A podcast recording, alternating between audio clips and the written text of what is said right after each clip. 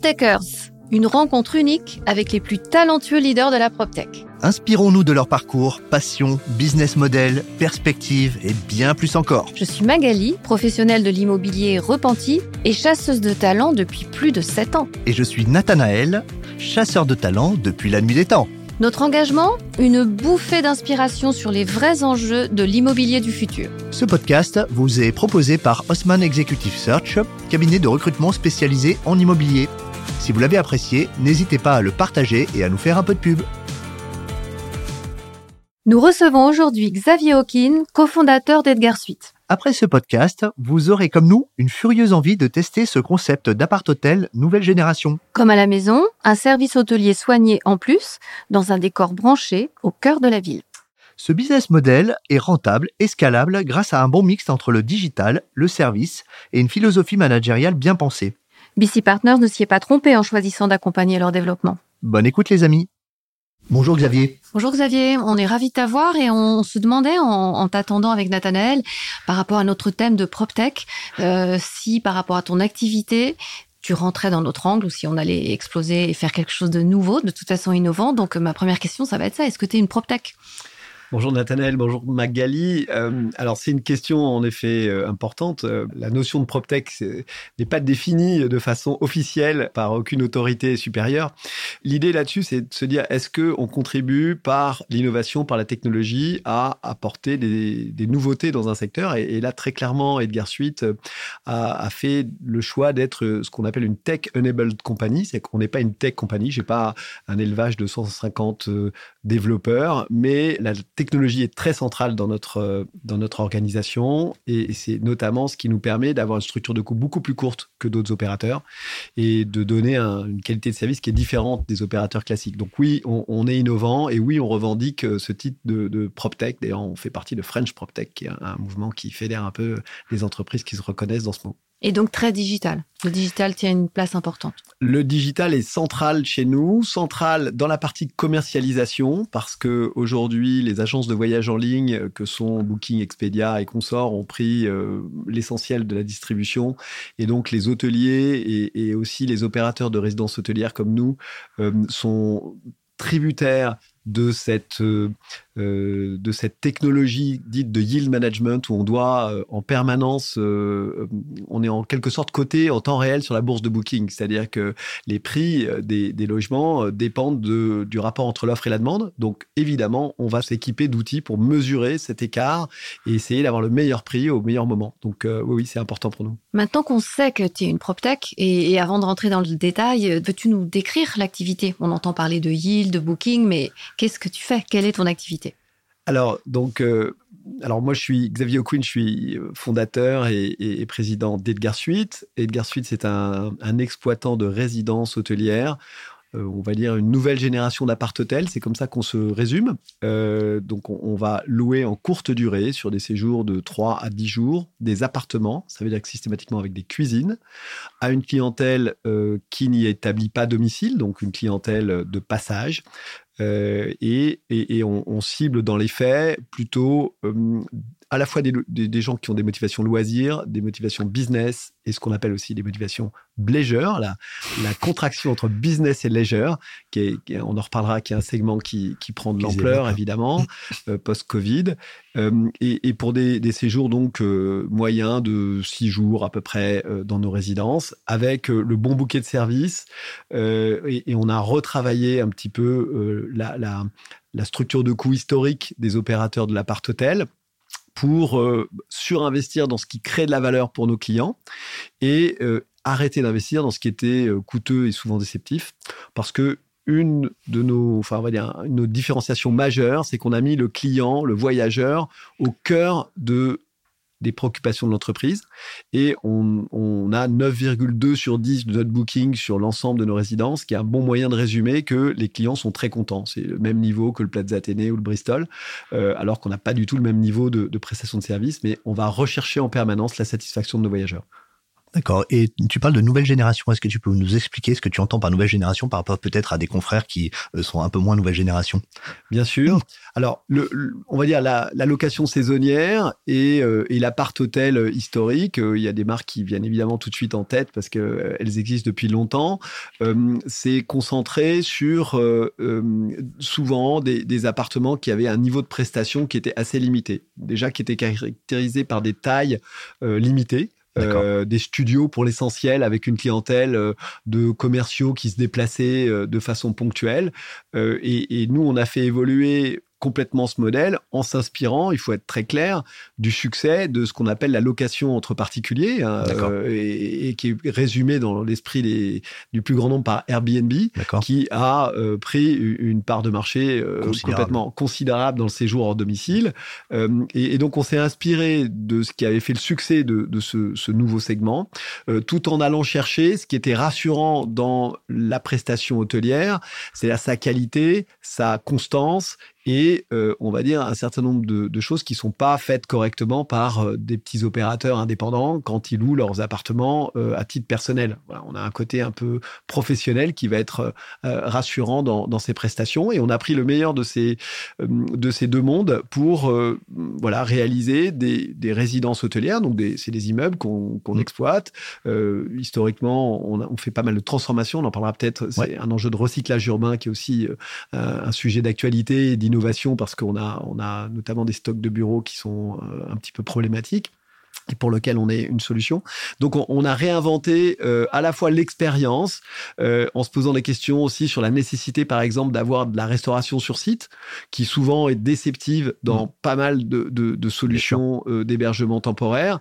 Et nous, on a pris le parti de ne pas avoir, par exemple, de réception sur site, parce que c'est beaucoup plus sympa d'aller prendre son petit déjeuner dans une brasserie typiquement parisienne à proximité d'une résidence que dans un sous-sol glauque avec finalement quelque chose d'assez coûteux en termes de personnel et, en termes de matière pour l'opérateur et assez déceptif mm. pour le client. Donc euh, voilà, ça fait partie de nos différenciations.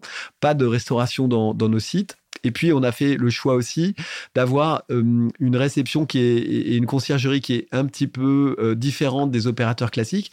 On n'a pas de réception comptoir classique. On va avoir des check-in sur rendez-vous, ce qui fait que les clients sont quand même systématiquement accueillis chez nous, mais toute la L'interaction avec la conciergerie va se faire à distance via WhatsApp, mail, SMS, ce qui nous permet d'avoir des effectifs mutualisés, centralisés et une qualité de réponse parce qu'elle est digitale, qui est plus importante, parce qu'on va pouvoir envoyer des liens de réservation, par exemple, quand quelqu'un nous demande euh, comment aller au château de Versailles, on va lui donner à la fois les itinéraires, mais éventuellement le lien pour qu'il puisse réserver en ligne directement. Donc, on, on, va avoir une profondeur aussi de réponse qui est, qui est valorisée par les clients. C'est ce qui fait que même si on a à peu près trois fois moins d'effectifs euh, qu'un un hôtel trois étoiles euh, classique, on a à peu près les mêmes notes de staff qu'un qu'un palace. Parce que vous faites de la conciergerie aussi, donc vous vous aidez pendant tout le séjour. Hein, je sais pas, ça c'est vraiment très intéressant. Bien sûr, C'est ça les services dont tu parlais que vous avez rajoutés. Euh, il y a les déceptifs que vous avez retirés comme la restauration. Est-ce que vous avez rajouté, c'est ça? Exactement. C'est la, capacité à répondre en quelques minutes à, à, à, une demande euh, diverses et variées, depuis comment se servir du lave-vaisselle jusqu'à euh,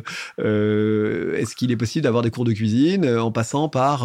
J'ai besoin d'un guide pour aller visiter Montmartre. Avec des caprices comme dans les grands hôtels, éventuellement. Oui, on a, on a un peu toutes les demandes. Euh, on, a, on a des clients qui nous demandent rien du tout, et puis on a, on a d'autres qui consomment beaucoup euh, de, de, services. Euh, ça dépend aussi comment, on va dire, les motivations de nos clients sont quand même globalement un peu différentes aussi. On a, on a plus de voyageurs que de touristes. Il y a des gens qui ont envie de vivre une vraie expérience de la ville. par opposition à des gens qui sont juste là en spectateur et qui vont se contenter de prendre en photo trois quatre monuments. Voilà, trois quatre monuments parce que on adresse des séjours plus longs c'est vrai aussi que la France et Paris en particulier est une destination dite de repeat. Ça veut dire que les gens viennent plusieurs fois et bon, quand on va la, pour la première fois à un endroit, on, est souvent attiré par les, les trucs les, voilà, les high spots ou qu'on a envie de prendre en photo. Et, puis, après, on, se dit, bah voilà, finalement, aller dans un resto avec des vrais Parisiens, c'est beaucoup plus sympa qu'aller place du Tertre euh, avec euh, que des touristes. Donc, euh, c'est ça qu'on, évidemment, qu'on va pouvoir offrir comme, comme service. Et qui sont tes clients? Est-ce que c'est des businessmen, des businesswomen ou c'est des familles ou c'est les deux? Alors on a on a les deux. On a alors on a une programmation, nous, on a plutôt des 2, 3, 4 pièces par opposition à, des, résidences où il n'y a que des studios, euh, pour les acteurs historiques. Et on va avoir des familles, bien entendu. Et, évidemment, l'appartement a beaucoup de sens quand on est avec des enfants, en particulier en bas âge. Et c'est beaucoup plus agréable que d'avoir euh, une collection de chambres d'hôtel euh, qui sont plus ou moins interconnectées où on n'a pas vraiment d'endroit pour, pour se regrouper tous ensemble. Donc ça, évidemment, les familles, c'est important. Les groupes d'amis et les groupes de professionnels euh, parce que de plus en plus, quand on se déplace sur un congrès ou un salon, l'idée d'avoir un appartement avec chacun sa chambre, sa salle de bain, donc un niveau d'intimité euh, qui est euh, tout à fait satisfaisant, et en même temps une pièce commune où on peut partager des moments, voire inviter des clients, des fournisseurs, et ou prendre un repas sur le pouce en takeaway ou en Deliveroo ou faire la cuisine si on a envie. Bah, tout ça, c'est des nouveaux usages de professionnels. Et aujourd'hui, sur notre clientèle française, on a à peu près 50% de clientèle loisirs, 25% de clientèle euh, business et 25% de clientèle leisure, que j'évoquais tout à l'heure, la business leisure, avec deux mouvements de fond. C'est de se dire, le télétravail permet aussi par exemple, si j'ai une formation à Paris, que mon conjoint vienne euh, m'accompagner et va pouvoir travailler toute la journée et le soir, on va profiter de la ville. Et, ça, c'est possible dans un appartement plutôt que dans une chambre d'hôtel de 16 mètres carrés où c'est assez euh, limité, voilà, limité en termes d'espace et d'expérience. Et puis on a aussi des extensions de séjour euh, de voilà personnes qui ont un déplacement un déplacement à motivation professionnelle et qui se disent tiens pourquoi pas étendre euh, avec mon mon conjoint qui va venir avec les enfants le week-end par exemple. Euh, et, puis c'est vrai qu'il y a un enjeu sur les jeunes générations de bilan carbone où on se pose de plus en plus la question de la motivation d'un déplacement et, et se dire bah, quitte à se déplacer essayons d'optimiser et, de rajouter un séjour loisir euh, derrière mon, ma motivation professionnelle. Donc ça, c'est une tendance de fond, euh, vraiment post-Covid. Ça existait un petit peu évidemment pré-Covid, mais on voit bien que ça s'amplifie là aujourd'hui. On fait plus l'aller-retour dans la journée pour un rendez-vous. on essaye de. Où on se pose la question et où quand on a des déplacements en avion, on peut se dire bah tiens, est-ce que ça vaut pas le coup d'en profiter pour rester euh, deux trois jours de plus et, et, regrouper avec un week-end. Donc ça, c'est ce qui fait qu'on a des taux d'occupation nous très forts. On a 92, 93 de taux d'occupation toute l'année. C'est énorme tous les jours de la semaine. Et ça, ça contribue aussi pas mal à notre PNL par rapport à des modèles hôteliers classiques parce que euh, on, peut lisser euh, la, contribution, la charge euh, sur sur toute l'année. On n'a pas de mois creux, on n'a pas de jours creux. C'est étonnant qu'il n'y ait pas de mois creux et pas de jours creux. Enfin, alors, on, joue aussi sur les prix. Hein, D'accord, oui, Alors ça, ça c'est aussi le fruit de notre positionnement très haut de gamme. je parlais tout à l'heure de 9,2 sur 10. C'est que la motivation aujourd'hui de beaucoup de, de, de, de, voyageurs, c'est de se dire, je, je vais aller dans les endroits enfin en tout cas ceux qu'on adresse nous, vont être intéressés par le niveau de rapport qualité-prix. Et donc, en basse, en période de basse, euh, basse saison. Voilà, de basse saison, on va capter une, plus grosse partie de part de marché. Et donc, vous allez euh, maintenir votre, euh, flux à un prix un peu moins élevé. Exactement. Ah, et alors, nous, enfin, quand je dis qu'on fait donc le yield management, hein, cette espèce de science du revenu, euh, chez nous, c'est c'est un, un, boulot vraiment à plein temps. On, est, on a des, des ressources et, et, des outils très élaborés pour y arriver parce que on a un facteur 4 entre notre prix le plus bas et ah notre prix le plus fort pour la même prestation. Euh, et aujourd'hui, les clients, bah, ils ont été habitués par euh, euh, à la fois l'aérien ou, le train. Ça choque plus personne que de temps en temps un, billet d'avion vaille 100 euros ou 400 euros pour la même prestation. Donc, on, est dans cette logique-là, suivant la durée du séjour, la période, le temps, un petit peu d'anticipation entre la réservation et le séjour, on va avoir des prix différents. D'accord. Alors, quels sont tes grands chiffres clés? Combien tu as de résidences? Quelles sont les localisations? Si tu peux nous parler un peu de ton chiffre d'affaires, enfin de quelques grands chiffres euh, indicateurs clés. Alors aujourd'hui, on a une activité euh, où on a un peu moins de donc 200 appartements euh, en, exploitation. C'est l'équivalent de 650 chambres, pardon, de 300, de 650 guests, c'est-à-dire 325 chambres d'hôtel. Euh, pour se donner une idée de mmh, capacité. On a fait 10 millions d'euros de chiffre d'affaires euh, en 2022. On est rentable. Euh, on était rentable avant le Covid. On est à nouveau rentable. Le Covid nous a un petit peu agacé, mais, mais ça nous a aussi un petit peu renforcé parce qu'on a montré notre résilience. Donc 10 millions d'euros de chiffre d'affaires en 2022. On prévoit d'en faire euh, plutôt 15 en 2023 et, et 35 en, en 2026 euh, parce qu'on a beaucoup de projets qui sont en cours de développement aujourd'hui, c'est-à-dire des projets qu'on a signés, euh, soit en acquisition, soit en prise à bail, et qui vont nous permettre de un peu plus que tripler l'activité sur les, les, deux ans qui viennent. Euh, ça, c'est voilà, à la fois pour, pour donner un ordre de grandeur et, et aussi la dynamique. Vous êtes en France seulement? Alors, on a fait le choix, nous, d'être euh, opérateur uniquement en France euh, pour des raisons, on va dire, pas tellement de marché parce que finalement notre clientèle elle est à 80% étrangère aujourd'hui. Et les attentes évidemment des clients quand ils viennent à Paris c'est les mêmes euh, s'ils si, vont à Londres ou à, Amsterdam ou à, Berlin. Euh, mais, mais par contre et là, c'est un peu l'autre volet de notre métier, c'est qu'il y a toute une dimension immobilière qui est importante dans, dans, notre métier, dans le développement. Et le réglementaire de l'immobilier est, est, très variable suivant les pays et même suivant les villes. Donc, on connaît bien, le, le, le on va dire, à la fois l'urbanisme, la sécurité incendie, mais aussi la fiscalité, la TVA, euh, les relations entre les bailleurs et les locataires, bien le sûr. bail commercial, qui est, qui est, tout ça, ce sont des sujets qui sont très locaux, qu'on connaît bien en France. Et donc, euh, on s'est dit plutôt que d'aller euh, perdre de l'énergie et beaucoup d'argent à se développer euh, à l'étranger. On se, on se. Mais c'est dans les cartons pour plus tard? Oui, c'est les cartons pour plus tard. Ça fait partie de, de, des objectifs parce que c'est un marché mondial, donc ouais. on se l'interdit pas. Aujourd'hui, on a, nous, de l'activité euh, dans huit villes en France, pour l'essentiel euh, en région parisienne, à Bordeaux. On ouvre deux établissements à Lille euh, là dans le courant du, du, du, dernier semestre 2023. On a acheté aussi un hôtel à Cannes qu'on va euh, exploiter le temps d'y faire des travaux. Donc on, on, a un vrai développement euh, national euh, et, et on, on, a déjà pas mal de grains à moudre. Donc c'est toujours pareil. Autant se, se, concentrer sur, les, sur des choses les quick wins plutôt voilà. d'aller sur des exactement. Et puis c'est en centre-ville, hein, j'imagine. Voilà, c'est systématiquement en centre-ville. Et puis on voit bien que nos concurrents étrangers ont beaucoup de mal à s'installer en France pour les raisons que j'évoquais. une barrière naturelle voilà. euh, qui donc, est, donc qui est on veut profiter de ça plutôt que d'aller se, se, coltiner des, des, concurrents qui sur mmh. leur marché euh, sont, sont, plus forts et, et aller euh, se mettre à risque euh, dans, dans, des marchés. Euh, alors peut-être que comme particularité aussi, nous on a on a été financé par euh, un, un, fonds d'investissement avec une approche private equity, c'est-à-dire qu'on était rentable avant qu'ils investissent chez nous, et donc on, on, on veut avoir une croissance rentable et maîtrisée par opposition à des modèles venture capitalistes ouais. où on a euh, souvent une injonction à aller très vite et devenir très vite très le, le, leader, leader de quelque chose, euh, devenir national, ensuite euh, voilà. rentable. Exactement. Et donc nous, c'est pas notre modèle, c'est des modèles différents. Je, je, je chacun peut hein, avoir voilà. son intérêt, mais nous, c'est pas le modèle qu'on a choisi euh, en choisissant ce type d'investisseur.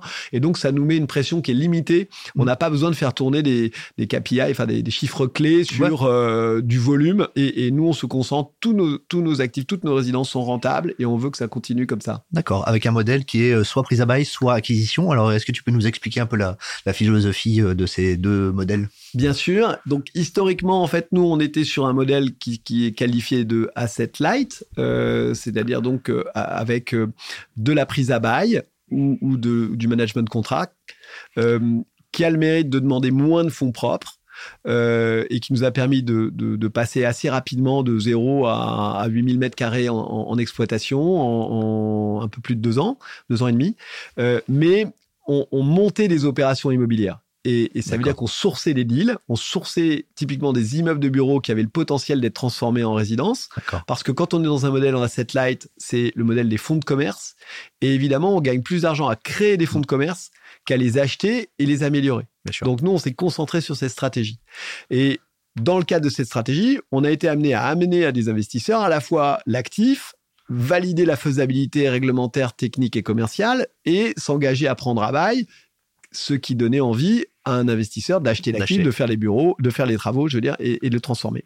Donc ça, ça a été une première partie de notre développement, mais on s'est rendu compte qu'on donnait une partie de la valeur ajoutée importante euh, à ces investisseurs. Mmh. Et donc l'idée de faire rentrer un investisseur financier qui, est, qui a mis chez nous de l'argent pour nous donner la possibilité d'acheter nos actifs, ouais. euh, c'était un point important. On a, là, sur les 18 derniers mois, investi 85 millions d'euros de valeur de projet euh, en achetant trois immeubles euh, à Paris, le Valois-Perret et à Cannes, comme je l'évoquais tout à l'heure, dans cet esprit de euh, pouvoir aussi euh, avoir un modèle donc asset heavy Mm. euh, qui est un peu plus intensif euh, puisque 85 Ouais. millions d'euros de- d'investissement, c'est ça nécessite bah, plus de fonds propres. hein, on met de l'ordre de 40% de fonds propres mais qui crée de la valeur et qui dérisque aussi euh, assez fortement euh, le projet pour les entrepreneurs parce qu'on n'est plus uniquement sur de la valeur immatérielle de fonds de commerce, on a aussi de la valeur tangible d'immobilier qui vient euh, qui vient euh, être rassurant pour tout un tas de contreparties. Ça nous facilite la vie d'ailleurs sur notre thèse de, de prise à bail parce que quand on va voir des, des, des bailleurs en leur disant écoutez voilà nous on a 100 millions d'euros de, de total de bilan euh, et 40 millions d'actifs nets ben, on est une signature locative qui est beaucoup plus rassurante Bien que euh, si on était sur un modèle asset light. Donc c'est pour ça aussi qu'on a fait ce, ce mouvement. Au-delà du positionnement haut de gamme, est-ce qu'il y a une euh, signature, une, une image de marque dans, le, dans Edgar Suite, à la fois dans la décoration ou dans les services? Un peu comme Unibail qui avait son, son centre commercial euh, 3 étoiles ou 4 étoiles, je sais plus exactement, et qui avait euh, toute une gamme de, de trucs qui faisaient qu'on pouvait reconnaître un centre commercial Unibail, ou peut-être qu'on peut toujours. Alors nous, on est également cette logique-là. On, on essaye d'être à la résidence hôtelière, ce que le boutique hôtel est à l'hôtel. Ça veut dire qu'on va avoir des décorations qui sont différentes, suite par suite et site par site. Pas de standardiser.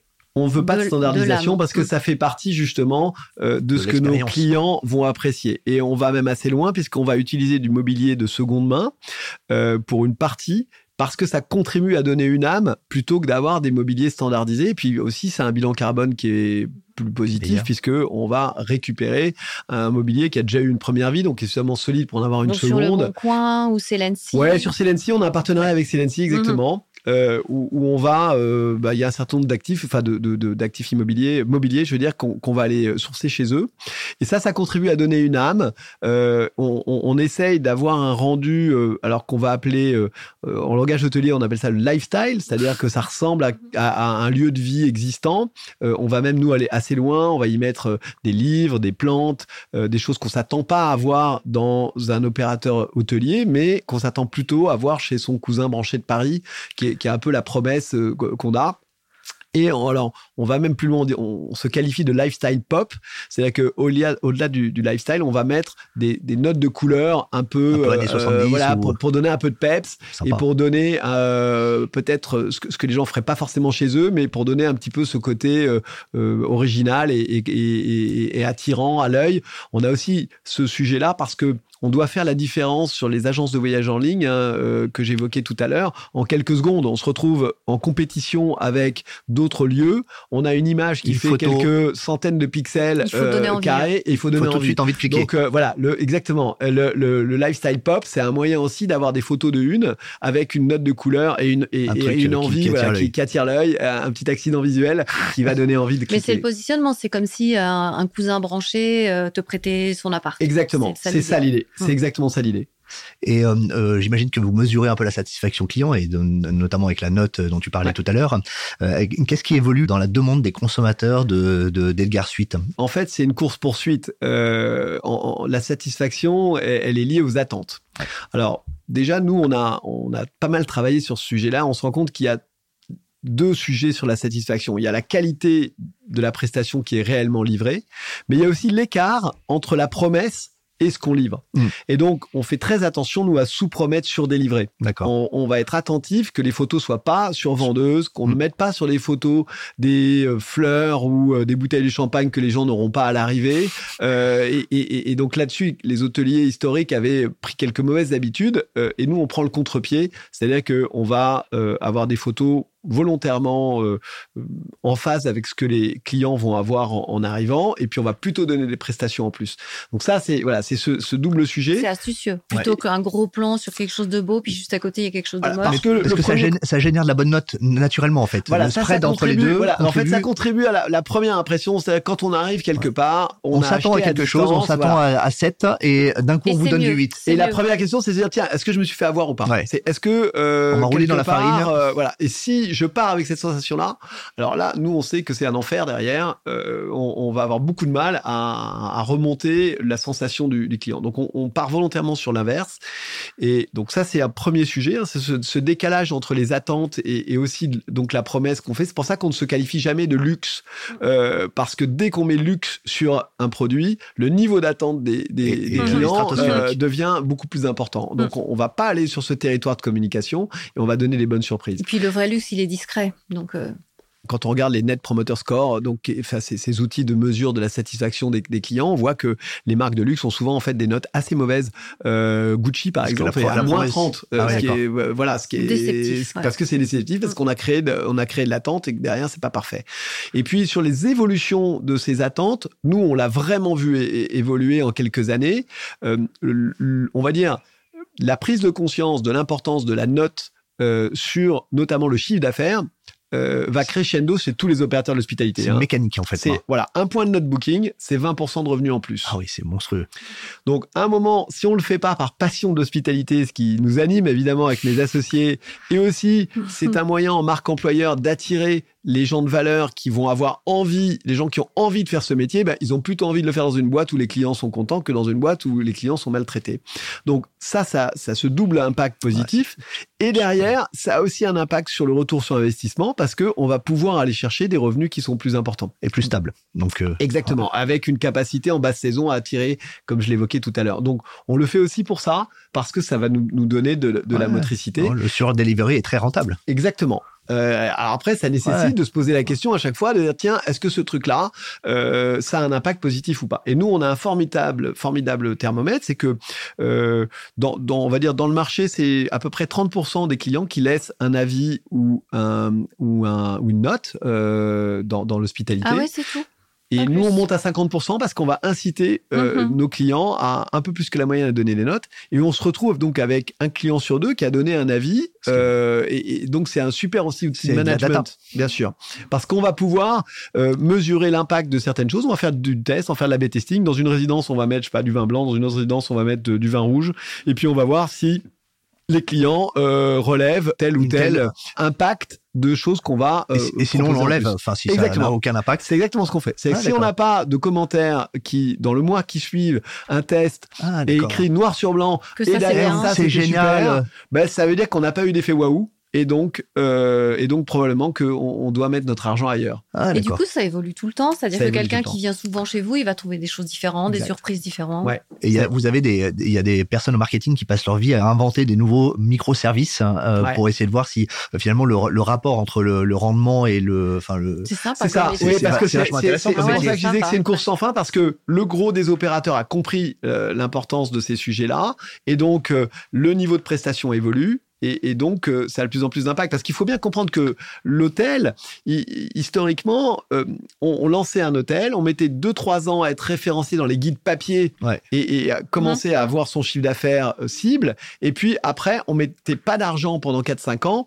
La, la, prestation se dégradait, mais comme on était dans les guides, c'était pas grave. Voilà, ça c'est fini aujourd'hui, hein, parce que les notes c'est les derniers mois, et hein. voilà, les derniers commentaires. Si on, on, commence à maltraiter les clients, on dévisse très vite. Et et, ça a un impact aussi dans l'autre sens, hein, parce que je disais un point de note booking en plus, c'est 20% de mhm. revenus en plus, mais un point de note booking en moins, c'est aussi 20% de revenus en moins. Donc, euh, euh, si on n'est pas très vigilant sur le sur le sujet, on, a des risques, euh, enfin plus que des risques, on, on paye les conséquences de ces de ces décisions. D'accord. Et est-ce que euh, le, le, les canaux de commercialisation sont évoluent euh, sur les 10 millions d'euros de chiffre d'affaires euh, Est-ce que, je sais pas, Booking représente une, une majeure partie? Est-ce qu'il y a de la, de la commercialisation directe? Au final, la marque s'installe, donc j'imagine que la, la, commercialisation directe doit, doit augmenter. C'est ça. Est-ce que tu peux nous en parler exactement ça. Voilà. Donc, on va dire, la, la, guerre de la distribution est, est, relativement perdue puisque au niveau du marché, 80% passe, par, passe par, voilà par les agences de voyage en ligne et y compris des très gros acteurs comme Accor, Marriott, euh, pas d'autre choix que de passer par ces par, par ces canaux. Euh, en revanche, évidemment, nous on a notre marque qui se, enfin on va dire qui, qui est de plus en plus établie et avec du repeat, avec des gens contents donc du repeat. Euh, et aujourd'hui, on est entre un peu plus de 25% nous de, de vente en direct avec bien, une évolution assez sensible. On gagne quelques pourcents tous les mois euh, parce que voilà. On, avec un partage de la valeur avec les clients, c'est-à-dire que j'imagine que le, coût de commercialisation par un tiers a un coût. Est-ce que vous partagez la valeur avec le client? Bien sûr. Ouais. Ouais, alors les coûts de commercialisation, pour être très concret aussi, c'est d'ordre de 20% donc ce qui est important quand même. Euh, et donc nous, on a une stratégie euh, de, de, de, pricing, une stratégie de, de prix euh, pour que le client euh, ait des incitations à réserver chez nous en direct. Donc il va avoir euh, des meilleurs prix et ou des conditions d'annulation plus favorables euh, qui vont lui donner envie de, de réserver, de réserver en direct. Il y a des programmes de fidélité? Les programmes de fidélité, euh, alors nous on travaille beaucoup la fidélité, le, repeat, mais euh, on, va proposer en effet des codes de réduction à nos clients euh, existants pour qu'ils aient envie de revenir chez nous. C'est un peu dans la même logique pour partager un peu cette cette cette économie euh, de la distribution. Mais il faut quand même comprendre que ces opérateurs de distribution, ils ont quand même leur valeur ajoutée. Euh, ils savent encaisser une carte bleue de 4000 euros euh, géorgienne à 2 heures du matin, ce que mon partenaire bancaire ne sait pas forcément faire en, en, temps réel. Et puis, ils vont aussi donner une simplicité dans l'acte d'achat euh, qui a qui a de la valeur et, et c'est pas par hasard si un certain nombre d'hôteliers, y compris sur les extensions de séjour, euh, constatent que les clients ils passent par Booking alors qu'ils sont déjà dans l'immeuble, mais plutôt que d'appeler la réception ou euh, de d'y passer, euh, peut-être dans le taxi ou euh, en sortant de sa douche, ils vont hop hop et, ils vont commander une nuit supplémentaire. Ah, Donc il y a quand même un vrai service et on, voilà la distribution. Ce qui est embêtant, c'est si on, on rajoute des couches. Nous on a fait le choix d'être 100 100% digital dans notre distribution. Je n'ai pas de force de vente qui va aller contacter des clients euh, professionnels en direct. Ouais. Alors tout à l'heure, euh, avant cette, discussion, tu nous parlais de finalement du bon mix entre le, euh, l'actif immobilier et le service. Hein. Donc, est-ce que tu peux nous parler de ces évolutions du serviciel et du mariage du service avec l'immeuble? Bien sûr, c'est-à-dire qu'en en parallèle de satisfaire nos, nos clients voyageurs, euh, on, s'est posé des questions sur les attentes aussi euh, de nos clients investisseurs. Et, on a un sous-jacent immobilier qui est important et qui est, qui est coûteux euh, dans, dans l'hospitalité. Et nous, on s'inscrit dans un mouvement plus global euh, euh, qui est parfois qualifié de real estate as a service, c'est-à-dire qu'il on, on, y a une prise de conscience un peu généralisée que quand on construit un actif immobilier, euh, mettre de la valeur dans l'usage devient important. Là où autrefois on, se contentait de construire une boîte et en se disant on verra bien qui on met dedans à la livraison, on est de plus en plus souvent associé à euh, l'usage dès le départ et on va donner une coloration à l'immobilier. Et puis l'usage, ça passe souvent par un opérateur qui va euh, créer de la valeur au, quotidien sur l'actif. Et on voit que dans toutes les classes d'actifs, que ce soit euh, le co-living, la résidence étudiante, le coworking, les résidences seniors, l'hospitalité, les, les, propriétaires arrivent à avoir des rentabilités plus importantes et des durabilités euh, de, leurs investissements qui sont plus longs quand il y a un opérateur d'immobilier géré. Donc voilà, nous on, s'inscrit dans cette euh, dans cette logique là. Euh, avec donc un enjeu et c'est ce qu'on fait aujourd'hui sur nos opérations de transformation, notamment de transformation d'immeubles de bureaux que j'évoquais tout à l'heure un peu rapidement. c'est qu'on va travailler très tôt le plan avec le propriétaire ou le promoteur pour s'assurer que l'ensemble des mètres carrés soit bien contributif.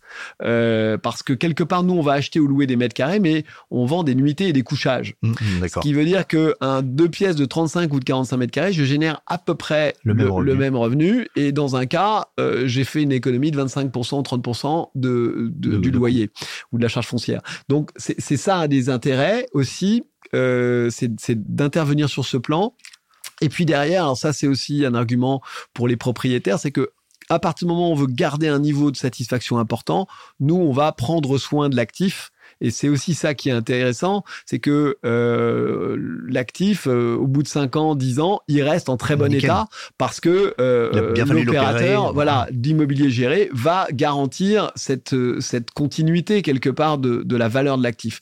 Donc ça aussi, il y a quand même pas mal de bailleurs et d'investisseurs qui ont compris que c'était intéressant par rapport à prendre un locataire bureau euh, qui va rester peut-être 9 ans, mais qui pendant 9 ans euh, bon, a l'habitude de vivre dans son, dans son bocal et, et va pas forcément penser à, tout refaire régulièrement. Ah, c'est plutôt du, des, immeubles entiers que vous n'avez pas vraiment dessus. Hein. Non, Enfin, historiquement, quand on a commencé, on a pris quelques étages de, de, bureaux, mais c'est devenu complètement anecdotique dans notre modèle.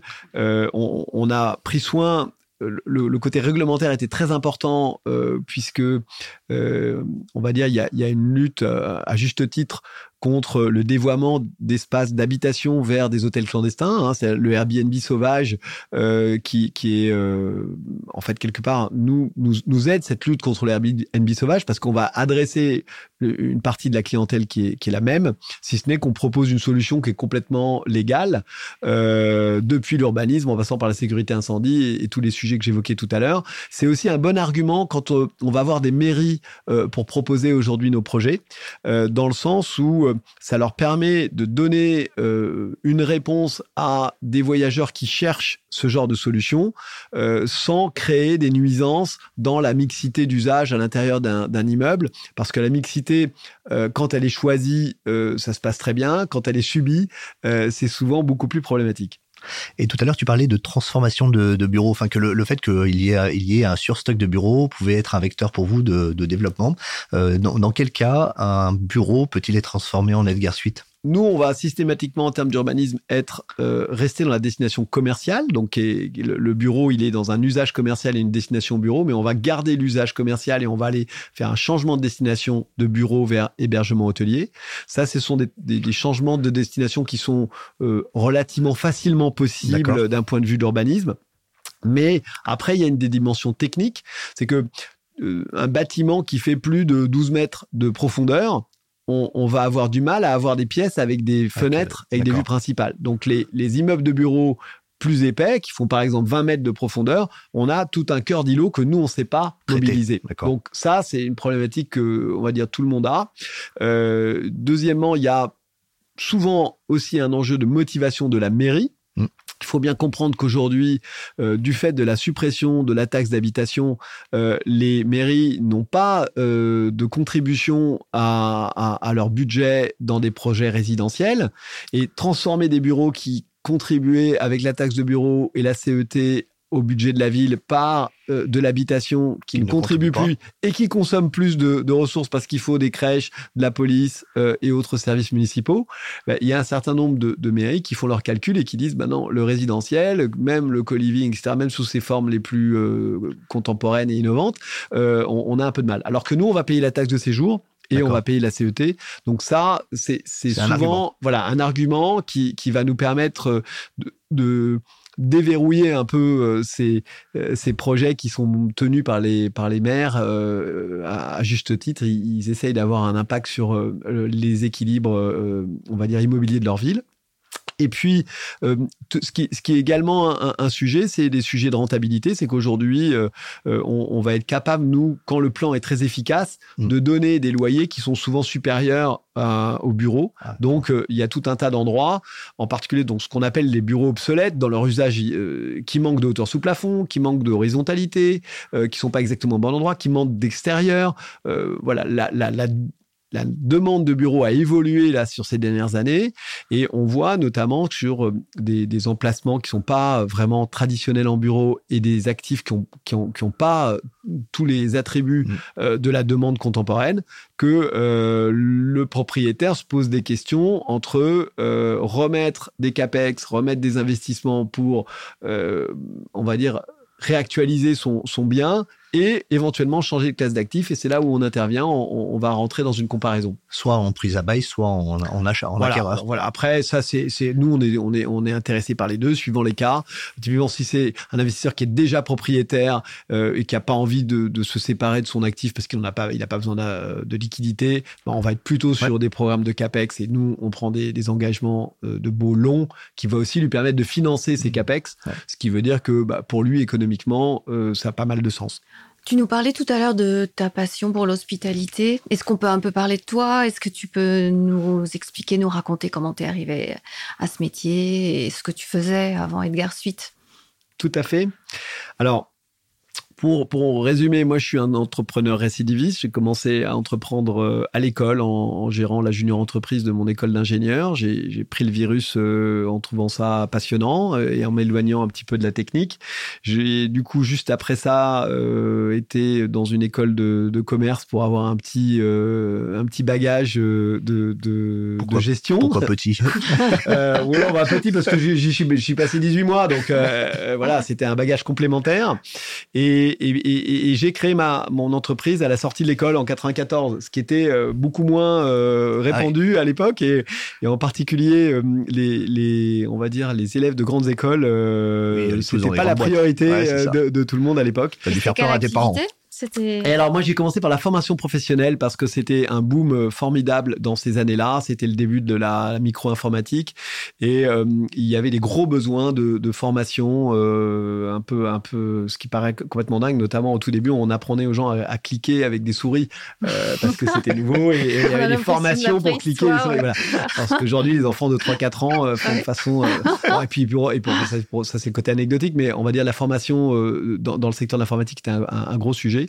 Et puis, par la force des choses, je me suis euh, amené à m'intéresser, on va dire, au, aux ressources de la formation et à développer une activité de location de salles, euh, location de salles équipées pour pouvoir y faire de la formation et de la formation mmh, informatique. Et c'est comme ça que j'ai glissement vers le voilà, glissé, voilà, oh glissé vers le service euh, en agrégeant un certain nombre de choses. Il y avait une composante immobilière, mais aussi une composante hospitality avec des, des, des pauses, avec des cafés, des jus d'orange et puis euh, du matériel informatique qui devait fonctionner et, et, et une voilà des, des, prestations un peu à, à, à, 360 degrés, un peu plus complexes. Euh, euh, développer aussi une activité événementielle où je, louais du matériel informatique pour les congrès, les salons, donc euh, avec des logiques de, prestations courtes où la satisfaction des, clients est, assez importante. Euh, et, et j'ai revendu cette entreprise il y a maintenant une douzaine d'années et j'ai commencé à faire la location euh, meublée, euh, non professionnelle, parce que le statut fiscal était très excitant euh, et que bah, ces métiers de, de, de, location courte durée, c'était des choses qui me qui, qui étaient pas très loin de ce que j'avais fait avant. Et puis j'ai pris le, le virus et, et, quand on s'est rendu compte que la zone grise réglementaire, qui avait permis, euh, euh, on va dire la croissance champignon du Airbnb sauvage, allait se, se, refermer. Voilà, la zone grise allait devenir une zone rouge.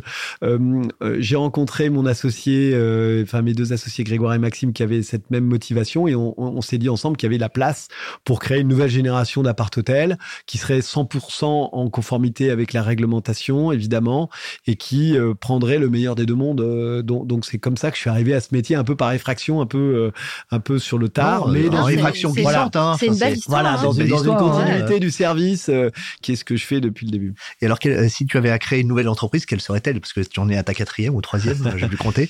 Si tu est-ce que tu as déjà des, idées? Non, il faut d'abord la développer à l'étranger avant de faire ah autre chose. Parce que nous, on veut retrouver de la suite quand on va à l'étranger. non, mais euh, voilà, en effet, j'ai un projet aujourd'hui entrepreneurial qui, qui, est, qui est très enthousiasmant et où on a beaucoup de choses, euh, beaucoup de choses à faire. Après, euh, évidemment que l'intelligence artificielle, et c'est l'actualité de ces derniers mois, est, est, en train de changer pas mal de choses, y compris dans nos métiers.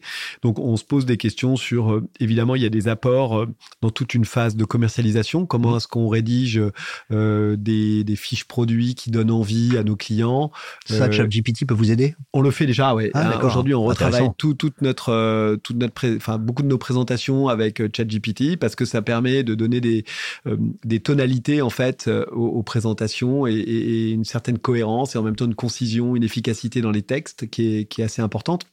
Mais plus globalement, on imagine que euh, le choix d'un certain nombre de, euh, enfin, un certain d'arbitrages va être assisté par l'intelligence artificielle et, donc euh, qu'on imagine bien que des voyageurs vont pouvoir dire à, une interface d'intelligence artificielle, voilà, j'ai fait euh, tel et tel tel tel voyage jusqu'à aujourd'hui, voilà, j'étais content, pas content, etc. Bah, propose-moi, même trouve-moi trouve des, des, endroits où je vais être épanoui et, et ça, je pense que ça va venir plus vite qu'on ne pense. Ah, Donc euh, voilà, y a, voilà. Et quand on creuse en fait dans tous les domaines, euh, l'intelligence artificielle, euh, c'est assez impressionnant et, et, on y voit des, des modifications, voilà, de, de, des comportements et on, on réfléchit à, à, ces sujets-là de façon assez active et, et, on met en œuvre parce que c'est vrai qu'il y a beaucoup d'outils qui sont en train de, de, se développer, qui, qui vont avoir du sens. D'accord. Est-ce que tu peux nous parler brièvement de tes deux, associés, de la manière dont vous fonctionnez tous les, tous les trois? Alors, en effet, moi, j'ai, donc, j'ai deux associés, Maxime Benoît et Grégoire Benoît, qui sont accessoirement frères dans le, dans le civil. Alors, on a une équipe qui est très complémentaires et en même temps, euh, on, a euh, très très peu d'écart entre nos motivations et, notre vision. Euh, alors complémentaires par les formations, les âges. Moi, je suis sensiblement plus âgé que puisque moi j'ai 54 ans et j'ai deux associés qui ont 34 et 30 ans, donc qui sont qui mmh. sont plus jeunes. Et puis euh, une complémentarité euh, aussi qu'on a mis en œuvre dans nos territoires de, de compétences, euh, où moi je m'occupais plus, on va dire, de la partie finance et relations avec nos investisseurs. Et puis on a Maxime qui s'occupe de la partie expansion et de trouver des nouveaux sites pour pouvoir développer Edgar Suite, et Grégoire qui s'occupe des opérations et donc, ça veut dire euh, du day-to-day business, euh, à la fois la commercialisation et puis, euh, on va dire, les relations avec nos clients. de l'immobilier, tous les deux? Alors, on a en commun de n'avoir jamais été salarié. On, a en commun d'être des entrepreneurs convaincus, d'avoir commencé à peu près à l'école ou, juste après l'école. Et, et, donc, d'avoir à la fois cette curiosité, cette capacité à se remettre en question, à revoir nos priorités de façon régulière, parce que c'est quand même souvent ça, les, quand, on, quand on entreprend, c'est qu'on fait plein de choses et puis en même temps, il faut sans cesse se recentrer sur ce qui est prioritaire à l'instant T.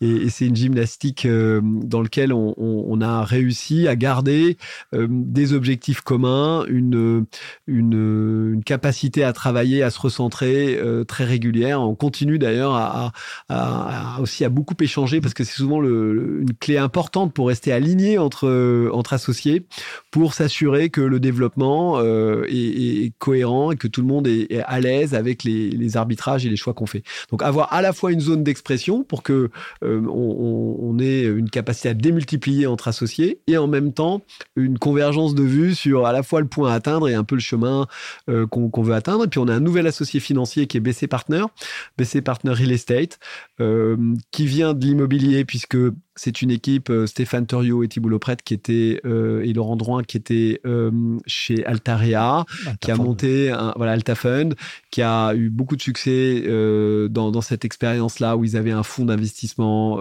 immobilier qui a très bien marché qui nous a rejoint en nous apportant à la fois une capacité d'investissement importante puisqu'on a protocolé un peu plus de 100 millions d'augmentation de, capital et puis en même temps euh, un savoir-faire métier, euh, euh, une réassurance dans une image de, de place qui est, dont on profite et on est très content aussi de, de leur apport et, et c'est un quatrième associé qui apporte aussi beaucoup à l'aventure.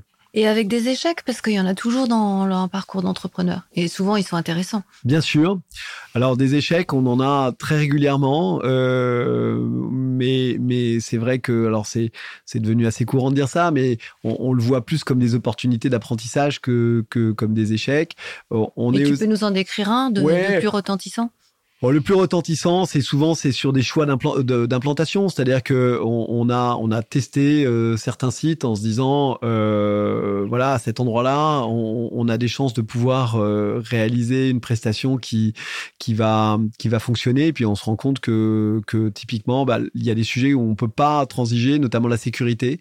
On, a fait quelques tests sur des sites qui étaient des quartiers pas très voilà des quartiers où la sensation parce que la sécurité c'est c'est un truc assez abstrait voilà. Donc il suffit que la sensation de sécurité euh, ne soit, pas au rendez-vous pour que notre clientèle, notamment familiale, euh, soit, soit voilà, pas à l'aise. Et c'est impossible d'avoir plus de 9 sur 10 dans un quartier qui n'est pas rassurant. Mhm. Euh, même si une fois qu'ils sont chez nous, la prestation est top. si dans les trajets, les abords, il y a des, phénomènes exogènes qui sont désagréables, eh bien, on, voit que ça a, ça a un impact. donc, donc voilà. Donc aujourd'hui, on est plus attentif sur nos implantations. on n'a aucune résidence où on soit, enfin, on, gagne de l'argent dans toutes nos résidences à peu près avec le même niveau, donc on, a vraiment mis ça en œuvre euh, pour éviter, euh, pour éviter les désagréments de l'implantation.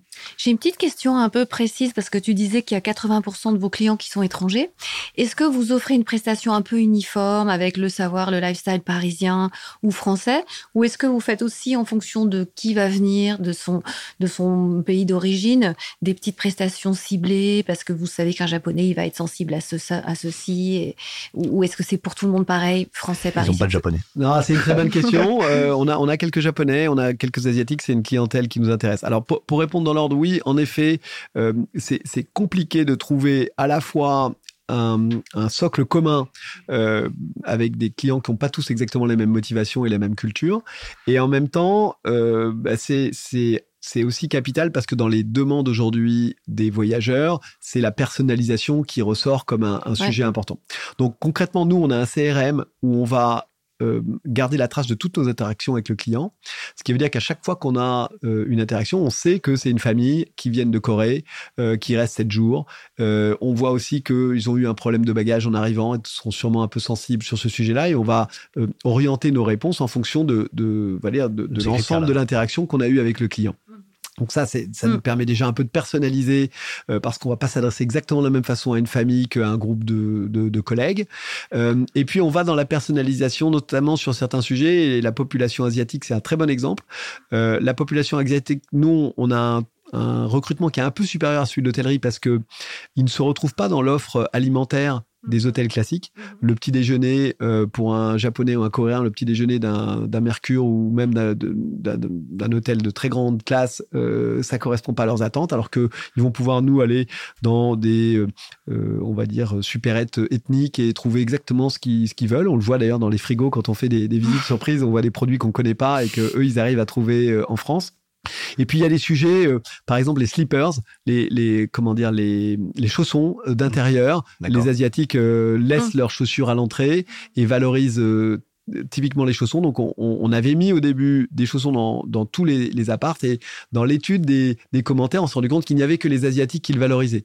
Et comme ça fait quand même partie des articles un peu polluants, euh, euh, on, on, a pris le choix de ne les mettre que, sur le public euh, asiatique. Donc, donc oui, on, on, va aller un petit peu dans ces, dans, mm-hmm. dans, dans ces détails-là euh, pour, euh, pour personnaliser la prestation à la fois pour euh, une logique euh, donc de satisfaction voyageur, de maîtrise des coûts et aussi de maîtrise de notre bilan carbone parce que euh, voilà proposer des proposer des articles pour qu'ils soient jetés derrière, des articles à usage unique parce que bon les gens ils ont quand même tendance à, à, essayer ou à ouvrir et donc ça ça c'est c'est un peu dommage. Et jusqu'où ira cette personnalisation avec l'intelligence artificielle dont tu parlais tout à l'heure C'est c'est ça peut être un peu sans fin. Oui alors c'est la difficulté entre bon, Aujourd'hui, il faut quand même être euh, assez lucide, c'est que les, les, idées sont dans l'air mm. euh, globalement. La différenciation, elle se fait de moins en moins par l'idée. Elle se fait dans la qualité d'exécution et dans la capacité à croître, la capacité à scaler, pour mm. reprendre euh, mm. des, des, terminologies de, de, de start-up, de PropTech. Et donc, là, on a un petit peu une injonction paradoxale, parce que plus on veut satisfaire les clients et exécuter de façon satisfaisante, il faut personnaliser. Et à l'inverse, plus on veut scaler, plus il faut, standardiser. Donc c'est c'est euh, trouver un juste milieu. Là encore, c'est souvent la dose qui fait le poison. C'est que si on va dans trop de personnalisation, on risque de se perdre et, et de perdre la qualité d'exécution. Et dans l'autre sens. Euh, voilà. Et dans l'autre sens, si on fait pas de personnalisation du tout, euh, les gens s'y retrouvent pas en disant voilà, moi j'ai je, j'ai une, une, prestation qui ne m'est pas spécialement adressée. Ouais. Et Xavier, tout à l'heure, tu parlais de, de, quelque chose qui m'a qui m'a qui m'a intéressé. Euh, tu disais que dans tes euh, dans tes résidences, tu avais parfois des une, des équipes professionnelles qui venaient, chacun avec sa chambre et sa salle de bain, et que ils pouvaient se retrouver euh, dans un lieu commun, peut-être inviter des clients. et cette notion de communauté dont on avait parlé avec Victor Auger de la Casa, je la trouve très intéressante hein, parce qu'on peut se dire qu'il y avait l'immobilier, ensuite il y a eu le service, et puis maintenant il y a la notion de communauté. La communauté professionnelle, je trouve que c'est un thème qui est intéressant. Euh, comment fédérer des gens qui en télétravail se voient de moins en moins? Et donc, est-ce qu'il n'y a pas une petite, euh, une petite brèche de développement autour de ce thème-là? Alors, il y a plus qu'une brèche, euh, puisque aujourd'hui, on travaille sur des projets en mix use. Par exemple, à Lille, euh, la Caisse d'épargne des Hauts-de-France a développé un gros projet immobilier qui s'appelle le projet Chèque, 32 000 mètres carrés, euh, dans lequel elle va avoir à la fois son, siège social, mais aussi, mais aussi un, Spaces, mais aussi une salle de sport, mais aussi un socle avec tout un tas de restaurants qui sont aussi ouverts sur l'extérieur. Et là, l'idée, euh, typiquement, de pouvoir offrir un cluster avec de l'hébergement hôtelier, c'est un moyen que la communauté, elle fonctionne au niveau de l'immeuble. Et d'avoir un peu cet immeuble du quart d'heure, aussi, euh, au même endroit, j'ai un rooftop où je peux prendre un verre, euh, un endroit où je peux dormir et avoir ma petite communauté, aller faire du sport le matin, etc. Ben, je vais créer des vraies communautés d'usage. Et on a d'autres projets, typiquement à la Défense, il y a quand même pas mal de tours aujourd'hui qui sur lesquels on se pose des, des questions, où ça, ça a du sens de faire du mix use, euh, on va dire du mix use euh, euh, vertical. c'est aussi dans l'axe de ce que le PLU bioclimatique à Paris est, en train de demander, hein, cette mixité d'usage. Mmh. Euh, on sait que la mairie de Paris, euh, indépendamment des prises de position, est souvent euh, un exemple pour les, pour les, mairies en région. Donc, on, imagine que la mixité d'usage a, quand même de beaux jours de, derrière, devant elle. ça ne veut pas dire que c'est facile, ça ne veut pas dire que tous les acteurs de l'immobilier, notamment quand c'est subi, mm. ce soit vraiment souhaitable. Mais globalement, il y a aussi des opportunités dans cet axe-là. Avec un meilleur taux d'utilisation, un bureau aujourd'hui comme celui-ci, c'est utilisé à 30% à peu près. Toi, tu es à 92%, donc il y a vraiment des choses à faire pour euh, maximiser ce mètre carré qui euh, développe des surfaces euh, artificialisées. Donc c'est exactement l'idée. C'est d'intensifier et puis c'est aussi de se dire dans un immeuble, si je veux que ça fonctionne, de prendre un opérateur spécialisé de l'immobilier géré de chaque segment on a beaucoup plus de chances que ça se passe bien. C'est que si je mets juste euh, cinq machines euh, de sport dans une salle euh, quelque part dans l'immeuble, bah, c'est pas la même chose que si j'ai un vrai opérateur qui accessoirement vend des abonnements à l'intérieur, à l'extérieur, mais du coup va avoir les moyens de l'entretenir, de faire des cours, etc. je prends l'exemple de la salle de sport, mais c'est une tendance de fond aujourd'hui de se dire on va mettre des services dans dans le mètre carré et qui sont opérés par des professionnels. Combien de collaborateurs chez Edgar Suite? Alors, Gare Suite, on est 65 aujourd'hui, dont un peu plus de 20 au siège, euh, et mhm. le reste euh, du, personnel qui est sur site. Donc, une, entreprise à taille humaine. Bon, et si on demandait à quelques collaborateurs de, des trois associés qui sont opérationnels aujourd'hui sur le style de management et la gouvernance de l'entreprise, qu'est-ce qu'ils nous répondraient de manière homogène? c'est un peu un peu délicat de m'exprimer pour pour euh, pour compte de tiers, mais je pense qu'en tout cas nous ce qu'on essaye de sur ces sujets-là, ce qui nous a animés, c'est qu'on a une gouvernance qui est très euh, euh, très participative. C'est qu'on essaye, nous, de prendre des décisions entre nous qui sont euh, des, euh, un consensus. Mm. Voilà, ça, c'est, je pense que c'est important. Et on essaye d'onboarder, enfin, d'attirer nos, nos, collaborateurs aussi pour qu'ils soient moteurs dans, dans, dans nos choix. et, et c'est une démarche qu'on a, qu'on a de façon un peu générale. On, on, est convaincu que la satisfaction des voyageurs, ça passe par la satisfaction des salariés. Donc c'est pour ça qu'on a revisité d'ailleurs notre modèle euh, euh, social. Nous, on a des opérateurs qui sont beaucoup plus polyvalents le salaire minimum chez nous, euh, c'est une fois et demi le SMIC. Et on a des opérateurs qui vont faire à la fois le ménage, qui vont faire l'accueil des clients, qui, s'expriment en français et en anglais, qui sont capables de faire la maintenance de premier niveau, c'est-à-dire changer les ampoules ou des choses comme ça. et donc, ils ont un métier où ils sont en charge de la satisfaction des voyageurs. Et je n'ai pas de turnover et quasiment pas d'absentéisme parce que euh, j'ai de l'adhésion, j'ai de l'envie.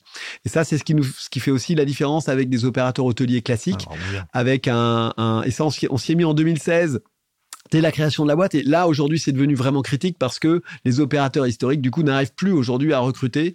Le, le, le mode de, de, management un peu, enfin, très pyramidal et, à l'ancienne de l'hôtellerie. Voilà. Et puis, c'est pas siloté, on voit le sens de ce qu'on fait. Et, et on, on attire, on va dire, du coup, on a une moyenne d'âge à 42 ans sur ces opérateurs-là et on attire ceux qui ont envie de faire de l'hospitalité, mais qui ont envie de le faire dans un cadre euh, qui est valorisant euh, pour eux et pour les clients. Et donc, donc ça, c'est un gros, c'est aussi un point de différenciation qui est très important pour nous. On l'a déjà un petit peu abordé, mais qu'est-ce qui te frappe sur les, changements, les évolutions du secteur immobilier? Et si on, dans 5 à 10 ans, qu'est-ce que tu verrais un petit peu comme évolution pour ce, pour ce métier, pour ce secteur euh, On l'a un petit peu évolué. Je pense que oui, les, tendances de fond, c'est cette euh, mixité d'usage. Mmh. Euh, c'est que la ville bah, doit vivre en un, équilibre entre différents types d'immobilier et probablement de plus en plus avec une granularité qui va se réduire et, d'avoir la, ville du quart d'heure se transformera probablement dans, dans la, le quartier du quart d'heure ou, ou l'immeuble du quart d'heure quand on va un peu loin. Ça, je pense que c'est une tendance de fond euh, serviciel, c'est-à-dire qu'on crée de l'usage euh, et, on crée de la valeur par l'usage Ça, c'est pour moi les, tendances de fond. Euh, euh, on a en ce moment un épiphénomène qui est celui du coût des financements, qui a un petit impact sur le marché. Hein. Donc 2023, on sent bien que c'est un peu compliqué de faire rapprocher les prix qui sont dans le cerveau des vendeurs de, de celui des business plans. Mais ça, c'est un épiphénomène parce que sur le fond, bah, on a des populations qui sont, on va dire, plutôt en croissance. Donc les besoins d'immobilier au global sont importants. C'est plus, ce sera pas exactement le même immobilier parce qu'on travaillera pas de la même façon, on habitera pas exactement de la même façon. Euh, dans toutes les, on, séjournera pas, le tourisme sera pas exactement sur le même format. Mais ça, c'est des évolutions de, de fond et il y a beaucoup d'énergie, beaucoup Vous recevez ici, on le voit bien, des tas de, de on va dire, d'entrepreneurs qui euh, se posent des questions sur les modèles existants, euh, mettent de la valeur ajoutée, de l'énergie et des investisseurs qui ont envie de les accompagner. Donc, le, le, le, secteur est plein de, de promesses sur les années à venir. Et ce qui n'est pas un épiphénomène, c'est le souci du bilan carbone que tu as souvent cité. Exactement. Alors ça, c'est une motivation, mais je pense que c'est un peu tous les secteurs. C'est-à-dire qu'aujourd'hui, on peut plus faire l'économie d'avoir conscience qu'on est dans un monde à ressources finies et qu'il faut euh, donc euh, gérer ce sujet-là de, de, façon prioritaire. Et, la prise de conscience, elle est, elle est, enfin nous, on, la sent évidemment sur les jeunes générations et c'est en train un peu de faire tache d'huile, euh, ouais, à, à, à, tous les étages. encore quelques, les investisseurs américains, par exemple, sont encore un peu réticents. Les les, investisseurs asiatiques, mais euh, ça, va venir. On, nous, on, est convaincus, on est entreprise à mission, on est euh, en cours de certification Bicorp, clé verte. C'est une démarche qu'on a nous initiée depuis un moment et on pense que voilà, il, vaut mieux le faire de façon volontaire et, et, éveillée que de le subir. Merci Xavier. Alors notre discussion touche à sa fin. Euh, est-ce que tu veux ajouter quelque chose dont nous n'aurions pas parlé autour de cette table? Peut-être en, un mot, c'est de dire que euh, on est très dépendant de la qualité des équipes qu'on emmène dans nos projets. Euh, et, et c'est vrai que voilà, on a une équipe nous assez formidable. Euh, donc je voudrais en profiter pour remercier euh, tous nos collaborateurs et tous les investisseurs qui nous ont fait confiance euh, à, à plein d'étages parce que c'est un métier d'humain. L'hospitalité, c'est beaucoup de d'échanges et, et, même si le monde est de plus en plus digital, on aura besoin de se déplacer, de se rencontrer, de mettre du lien euh, avec avec des avec des contreparties. Il y a des nouveaux outils, le podcast, la vidéo voilà, mais ça n'enlève pas la nécessité de créer de l'humain. Donc euh, voilà, c'est de se dire on, va continuer à avoir besoin d'humains, même si euh, on est on est assisté euh, par certains aspects sur l'intelligence, sur la mise en relation, sur une digitalisation qui permet de gagner du temps sur pas mal de choses. mais, mais gardons de l'humain quand même. Merci Xavier, à bientôt. merci à vous deux, merci beaucoup.